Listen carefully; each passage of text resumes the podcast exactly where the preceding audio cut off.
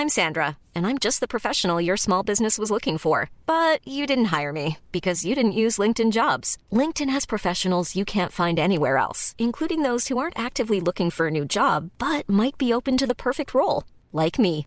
In a given month, over 70% of LinkedIn users don't visit other leading job sites. So if you're not looking on LinkedIn, you'll miss out on great candidates like Sandra. Start hiring professionals like a professional. Post your free job on linkedin.com/people today. Soit.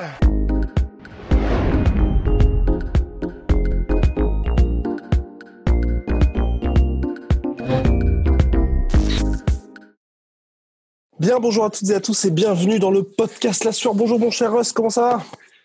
Bah ça va pas mal, hein. ça va pas mal. Bien, alors aujourd'hui on va parler de Michael Chandler qui rejoint l'UFC, l'Ultimate Fighting Championship. Euh, bon, donc euh, Michael Chandler, ancienne star du Bellator, il était agent libre, il a choisi de s'engager avec l'UFC et il sera remplaçant de Habib Justin Gaethje lors de l'UFC 254 prévu pour fin octobre. Rassurez-vous, bien évidemment. Il n'affronte personne, il est juste remplaçant. Donc, ce qui veut dire que si Habib ou Justin Gaethje venait à être forfait, c'est lui qui prendra la place d'un des deux combattants pour le titre UFC. Cette addition déjà à la catégorie lightweight, qu'en pense le Rust? Ah bah alors là franchement c'est c'est honnêtement c'est c'est une gourmandise. Hein. Là Michael Changer, Ma- Ma- Michael Ch-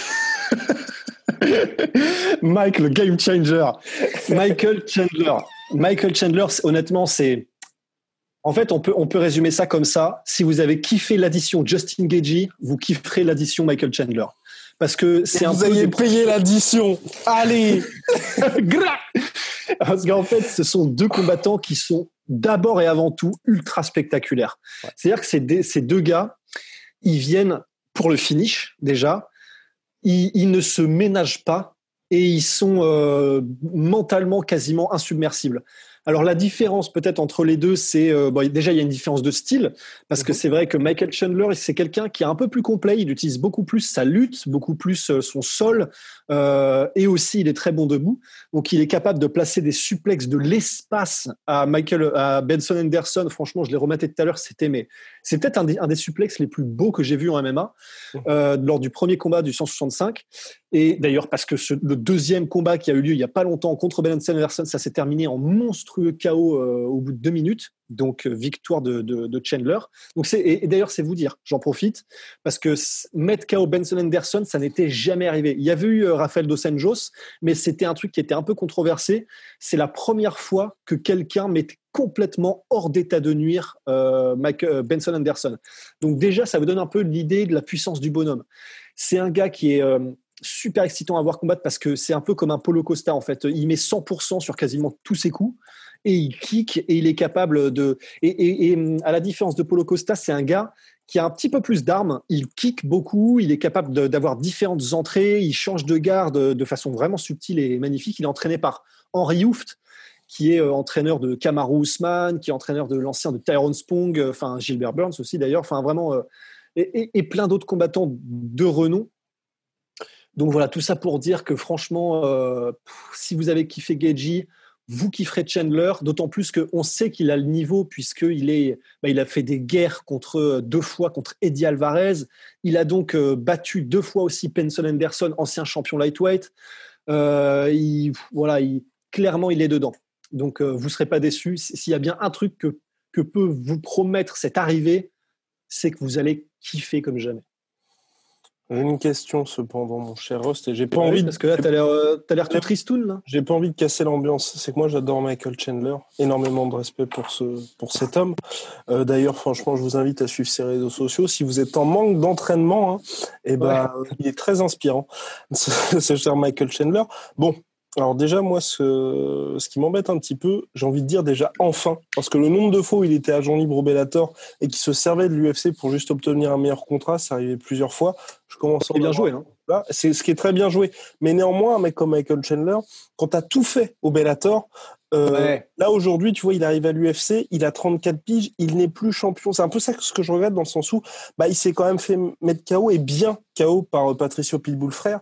Et hum, donc, tu vois, tu n'as pas la même hype que quand il avait la ceinture où là, tu dis, tu as vraiment le meilleur du Bellator qui arrive.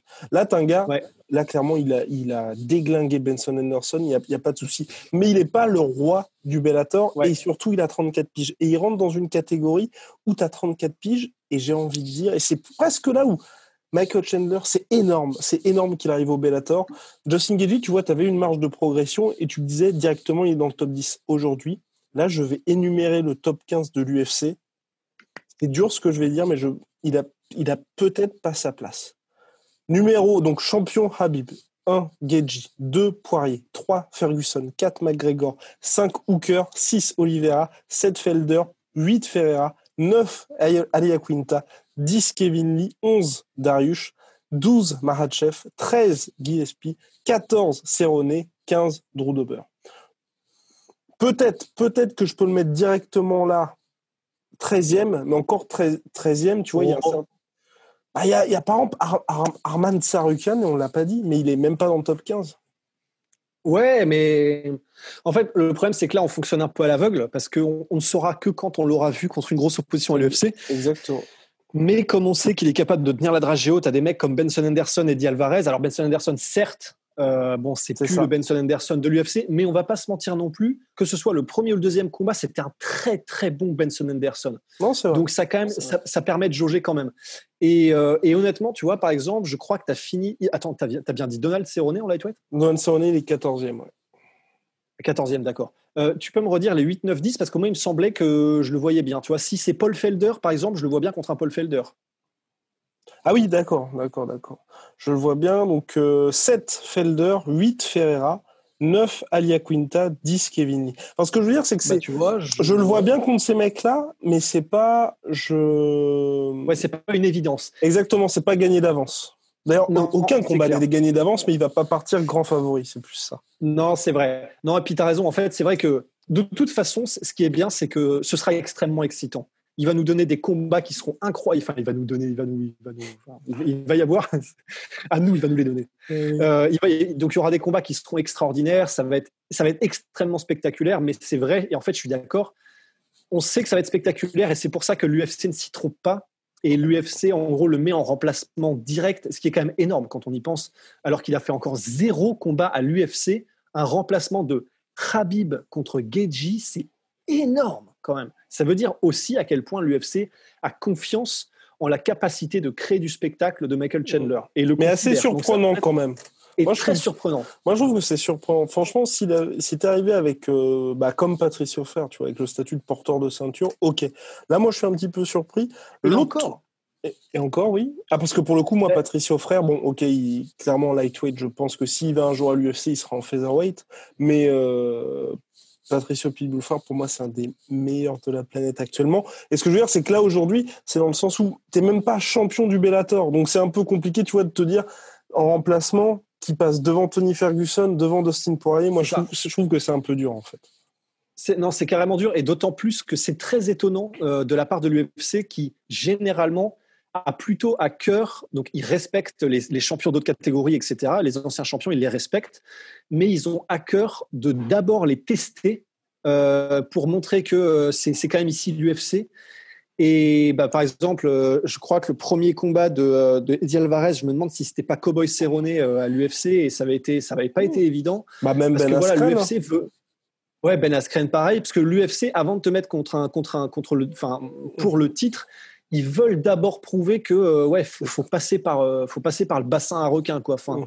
donc c'est, c'est très étonnant effectivement que l'UFC, comment dire offre à Michael Chandler directement une opportunité pour le titre parce que euh, c'est évidemment pas comme ça qu'il le voit, mais euh, c'est un peu comme s'il considérait les deux titres, Bellator et UFC, presque comme au même niveau, ce qui est quand même très étonnant de la part de l'UFC.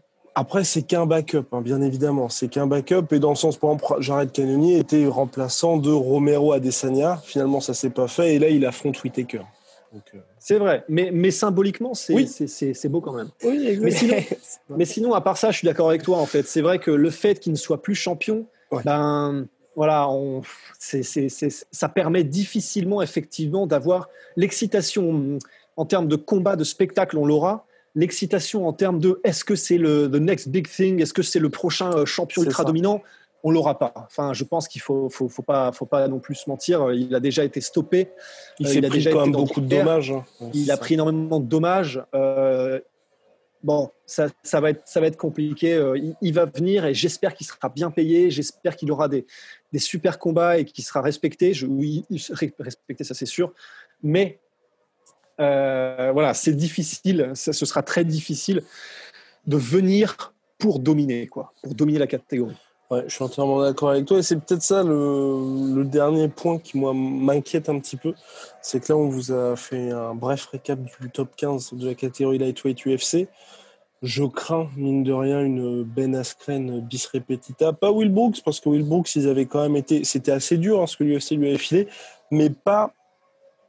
Je, je, pense qu'ils avaient été quand même sympas avec Will Brooks. Là, je pense que Michael Chandler, ça, ça va être terrible pour lui ça va être terrible et il peut très bien, très rapidement être à 0-3, même si c'est des combats excitants. Quand je dis 0-3 très rapidement, c'est par exemple, bah, combat, on t'accueille à l'UFC, tu te prends Dan Hooker, tu perds contre Dan Hooker, ensuite ils se disent, bah tiens, on va lui filer Paul Felder, et puis ils finissent par euh, Ferreira, tu vois. Et là, il peut clairement, sans s'en rendre compte véritablement, mettre à 0-3. Et c'est là que c'est un petit peu compliqué. C'est que tu vois, comme tu l'as dit, il a 34 piges, il arrive quand même avec un nom. Donc, t'as pas le temps de le biberonner, le mec. Et puis aussi avec ce statut d'ancien champion du Bellator.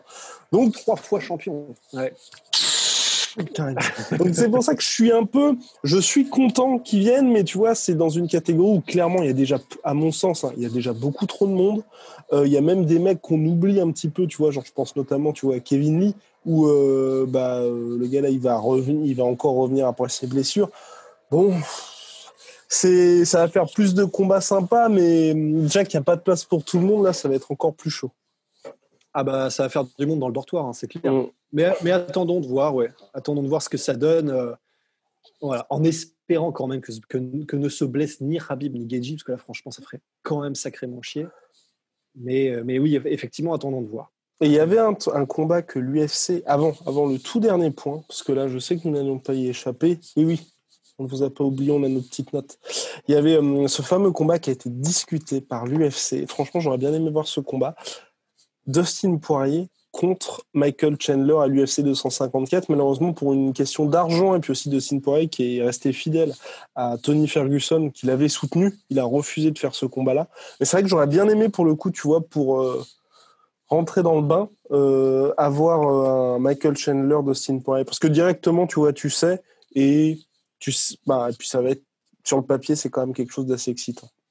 Ouais, ouais, ouais c'est clair, non, ça aurait été absolument parfait. Honnêtement, là, euh, tu lui donnes le respect qui lui est dû en le mettant contre un énorme contender qui est Dustin Poirier.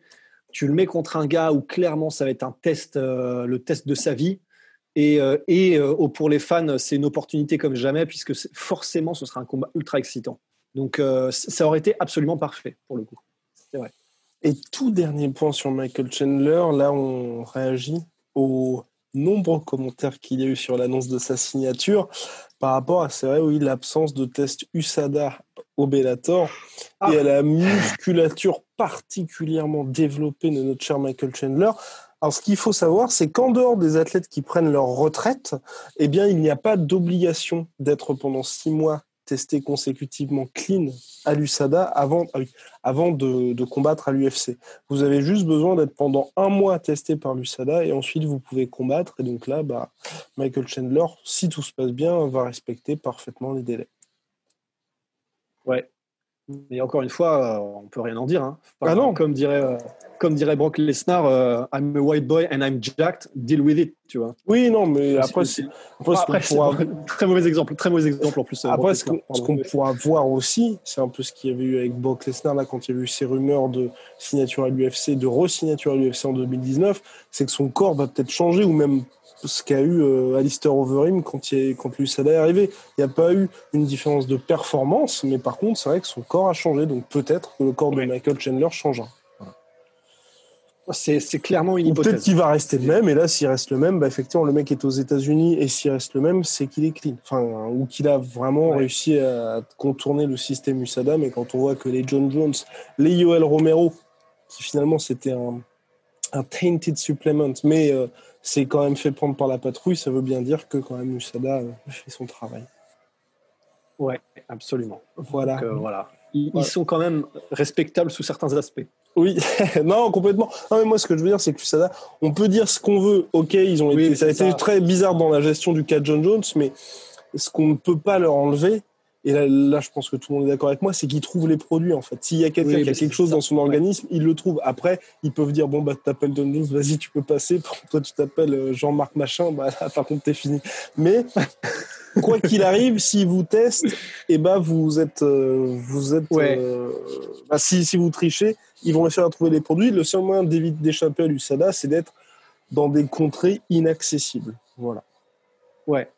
Oui, oui, non, c'est clair. Ils sont, ils sont, ils sont malgré, enfin, ils sont quand même très efficaces effectivement dans, le, dans leur recherche. Ils sont très efficaces dans leur technologie, etc. Même s'il y a des, des loupés et même si parfois il y a clairement un petit peu des abus avec certains combattants. On pense à, à Tim Mintz, on pense à Frank Mir, qui vraiment se sont fait, euh, enfin, ils ont perdu des années de carrière à cause de ça, à cause d'un truc qui était assez injuste.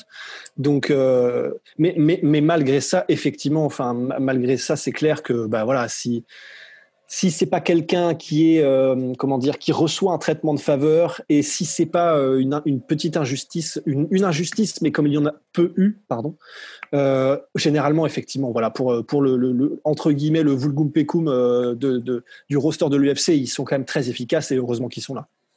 Exactement bien mon cher host. On va se quitter là-dessus pour notre cher Michael Chandler Big shout à Venom, moins 10% sur tout Venom avec le code la sueur sur la collection classique que porte Rust avec. Euh, J'adore la coupe. Eh oui, eh oui, bah la coupe, franchement, vous pouvez voir, ça fait. Non, en vrai, c'est du délire. Exactement, c'est du délire. Et puis la collection One FC. Bref, moins 10% surtout avec le code la sueur. Et puis bien évidemment, My Sweet Protein, sponsor historique, s'il en est, de la sueur. Moins 38% surtout avec le code la sueur. On se retrouve très très vite. Soit.